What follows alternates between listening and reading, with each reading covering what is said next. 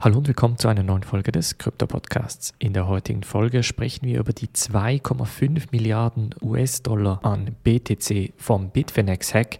Wir sprechen über das Diem Stablecoin-Projekt von Facebook, heute Meta.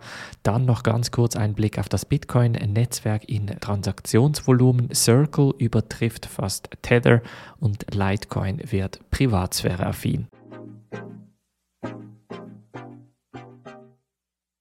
Springen wir in diese erste News Story und zwar geht es darum, dass vor etwa fünf Jahren 120.000 Bitcoin von der Kryptobörse Bitfinex gestohlen worden sind, die bis heute eigentlich nicht bewegt wurden.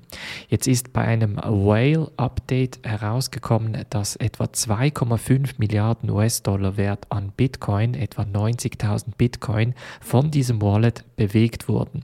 Das kann man natürlich herausfinden, indem man diese Wallets trackt. Das heißt, heißt, sobald ein Hack passiert ist, sieht man ja, wohin die Gelder abfließen und diese Wallets kann man dann entsprechend tracken und dann gibt es entsprechende Bots, zum Beispiel auf Twitter, welche diese Transaktion verfolgen. Obwohl diese 2,5 Milliarden US-Dollar an Bitcoin nicht verkauft wurden, denn sie werden natürlich entsprechend auch wie eingefroren von den Börsen, beziehungsweise die Wallet-Adresse wird eingefroren, sodass man eigentlich an keine Börse dieses Geld übermitteln kann, kann man natürlich mit einer Bewegung den Markt ein bisschen bisschen schockieren und das ist jetzt eben genau passiert. Diese 2,5 Milliarden US-Dollar, alleine die Bewegung davon könnte nämlich den Markt in eine Angstsituation, in eine Paniksituation versetzen und könnte dann dazu führen, dass die Leute das Gefühl haben, dass die Bitcoin sich auf die Börsen bewegen und entsprechend abverkauft werden. Das wiederum könnte den Bitcoin-Preis senken und die Hacker wiederum würden durch ihre Short-Position dadurch Geld verdienen. Dadurch, dass sie die Bitcoin Bitcoin selber nicht an die Börsen transferieren können und dann auch effektiv auscashen können, können sie natürlich mit ihren Short-Positionen so den Markt beeinflussen und entsprechend ihr Geld so verdienen. Es bleibt auf jeden Fall spannend bezüglich diesen Whale Alerts, was ihr machen könnt. Es gibt auf Twitter einen Bot, der heißt at whale-alert und der zeigt euch genau solche großen Transaktionen entsprechend an. Das heißt, falls ihr das mitverfolgen möchtet, einfach auf Twitter auf Whale Alert schauen. Das nächste News Story sprechen wir über das Diem-Projekt, ehemals Libra. Darüber hatte ich ja auch oft berichtet. Und zwar ist das Libra-Projekt eine Art Stablecoin-Projekt, das unter dem Facebook-Schirm aufgebaut wurde.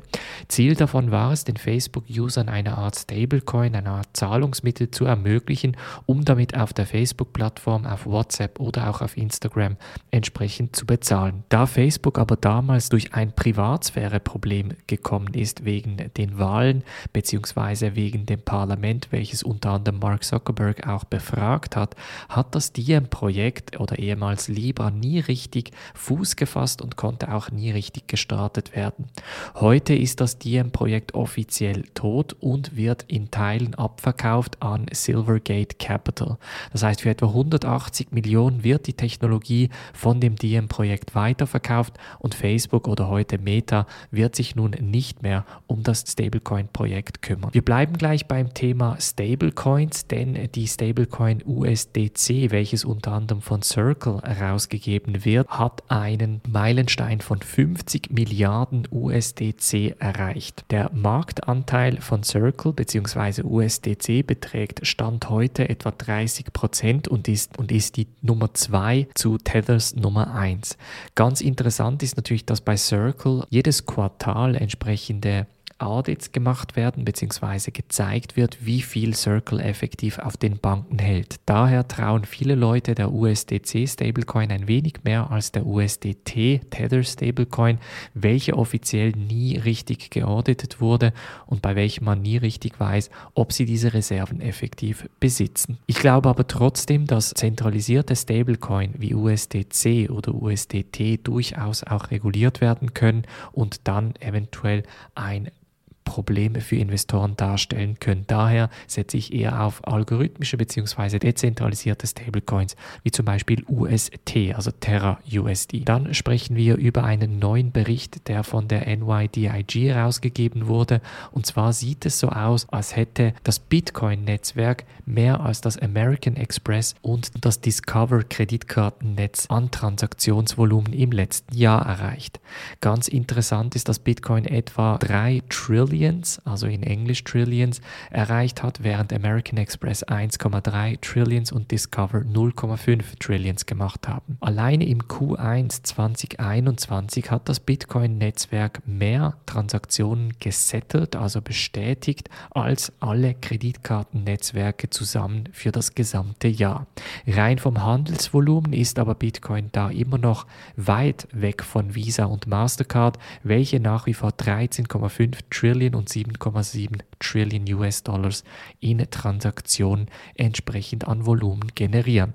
Das ist aber nach wie vor ein sehr gutes Zeichen, denn das ist wieder mal eine positive Schlagzeile, bei welcher wir sehen, dass das Bitcoin-Netzwerk weiterhin gesund wächst. Und zum Schluss noch ein Thema bezüglich dem kleinen Bruder von Bitcoin, nämlich Litecoin, welches nun endlich das Mimble-Wimble Upgrade lancieren wird. Und zwar wurde dieses Upgrade etwa vor eineinhalb bis zwei Jahren mal angekündigt. Man hat von einer großen Partnerschaft gesprochen, aber es ist so nie richtig realisiert worden. Stand heute bedeutet dieses Mimble-Wimble Upgrade, dass Litecoin entsprechende Privatsphäre-Funktionen erhalten wird und deshalb ähnlich wie Monero funktionieren könnte. Ob solche Upgrades auch für Bitcoin geplant sind, steht noch in den Sternen, aber durch die regulatorischen Einschneidungen kann es natürlich auch für andere Kryptowährungen durchaus spannend sein, entsprechende Privatsphäre-Features einzubauen. Das war's von der heutigen Folge. Wir hören uns morgen wieder. Macht's gut und bis dann.